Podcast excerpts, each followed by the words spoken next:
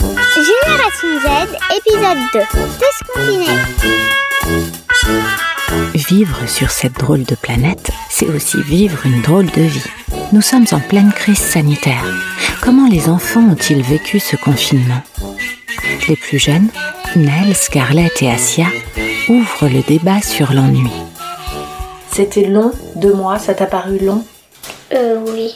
Pour moi, c'était deux ans. Mais c'est bien aussi parce qu'on apprend à faire des trucs à la maison et à pas s'ennuyer. Je demandais à ma mère si je pouvais sortir faire du vélo et quand je pouvais pas, bah je m'asseyais et je réfléchissais à des choses ou je révisais. Les plus grands, eux, éprouvent le besoin de structurer leur journée.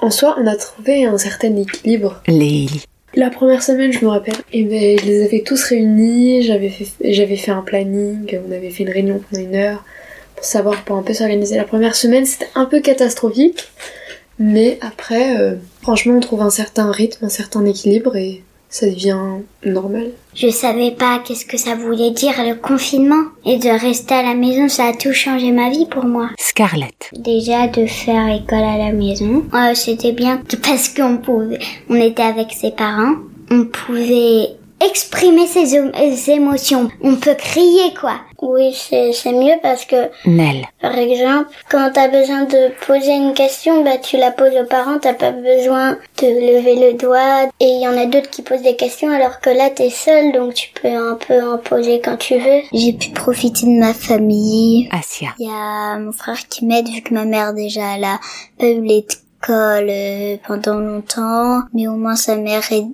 l'aidait à comprendre les langues. euh, Elle lui apprenait à faire des choses et elle a eu de la chance parce que elle est- c'est une très grande famille. Elle a plein de frères, plein de sœurs. Les parents, ils avaient eu un plan. Giuliano, Ils se sont dit qu'on allait faire toute la cour, va faire un- tout un système pour travailler ensemble et se relayer. Alors, il y avait les parents qui faisaient des activités. Genre, ils étaient trop contents au début. À la fin, ils étaient un peu flemmards. On a fait le sport au début. Au début. Lina et Leili. Et là, on a presque arrêté, en fait. On a arrêté. Tout a bien marché, sauf la qualité des profs. Moi je trouve que c'est quand même une expérience à vivre parce que enfin, souvent quand on est petit on dit ouais moi je vais faire l'école à la maison et là je trouve que c'était quand même très intéressant de voir euh, comment ça se passait. En soi c'est vrai qu'il y a beaucoup beaucoup de points positifs par rapport euh, à la vraie école, au collège. Mais bon je sais pas. Samuel, Au début, c'était compliqué, mais euh, au fur et à mesure du temps, ça, ça allait mieux. Par contre, à la fin, j'allais péter un câble, j'en- j'en pouvais plus. Même d'aller à l'école, ça me manquait. La routine de tous les jours, en fait. De voir mes, de voir mes potes, etc. Et même euh, travailler, ça me manquait. Marjane, Je me suis rendu compte que quand même l'école, c'était un peu euh, deux tiers de ma journée que je passais là-bas, donc euh, c'était un peu comme si on enlevait euh, le- dans un repas si on enlevait le plat, quoi. Mhm. Et que bah en fait c'était cool avant quand j'allais à l'école. Qu'est-ce qui vous manquait le plus Mes amis. 12 mai, première pyjama partie avec les potes universels.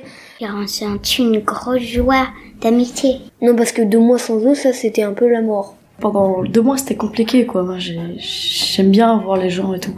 Esteban, C'est surtout mes, mes potes. euh, je me dis, wow, je pourrais pas rester trop longtemps sans voir mes amis. Je dirais que la PS4 t'a permis de rester en contact quand même. Ouais, ah ouais, vachement.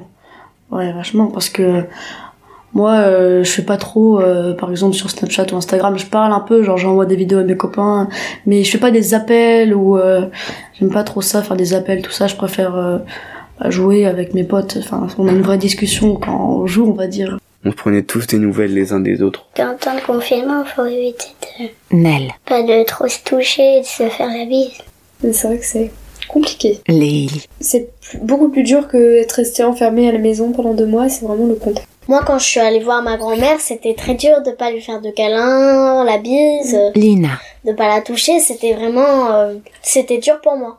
C'était un peu long, mais quand même ça, Marjane, on découvre des choses, on se dit en fait euh, il fallait euh, plutôt être content de ce qu'on avait avant alors que maintenant c'est bon, on peut plus par exemple aller à l'école, voir ses amis etc.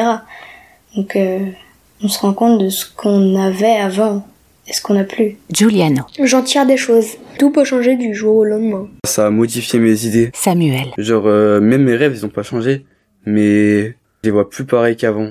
Genre, je me dis que je dois, je dois rien lâcher, en fait. Ça a permis aussi de, Lina et Leili. bah, de voir, de renouer contact, on va dire, avec euh, plusieurs personnes qu'on n'avait pas vues depuis très longtemps. Et là, on a fait des visios, on a discuté plus. Et c'était assez bizarre parce que euh, on les voyait plus souvent que quand il n'y avait pas de confinement. En fait, je me disais euh, que des fois, il y avait un nouveau truc qui arrivait pour montrer que la mort, euh, bah, elle est constamment à côté de nous.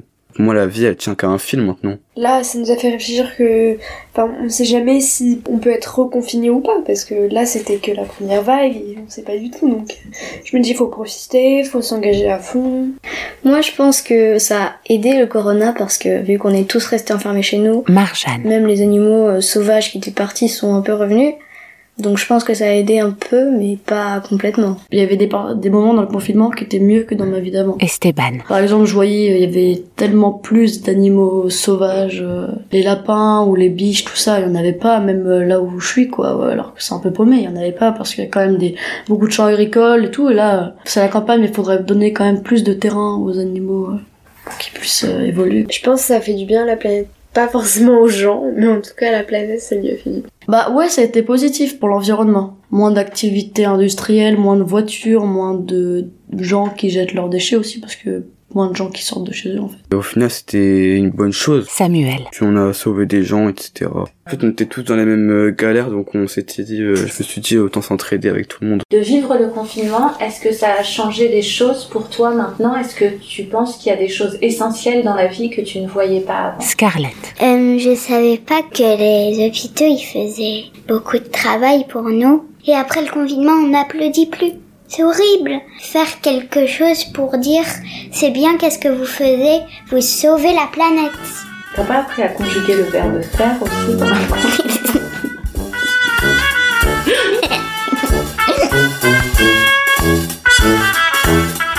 C'était Génération Z, épisode 2. Tous confinés. Mais surtout, c'était quoi la grosse différence avec avant Euh, je me lavais pas les mains avant. D'accord. Euh, non, mais je me lavais les mains parce que je voulais. Coronavirus, c'est un réflexe. Ouais, d'enlever ses chaussures et de se laver les mains. merci à ceux qui ont participé. Génération Z, c'est tous les mardis et jeudis à 18h30 sur la radio montreuilloise Radio EMS Est Parisien. Avec le soutien de Compagnie Zut et Novelcast en partenariat avec audionetwork.com.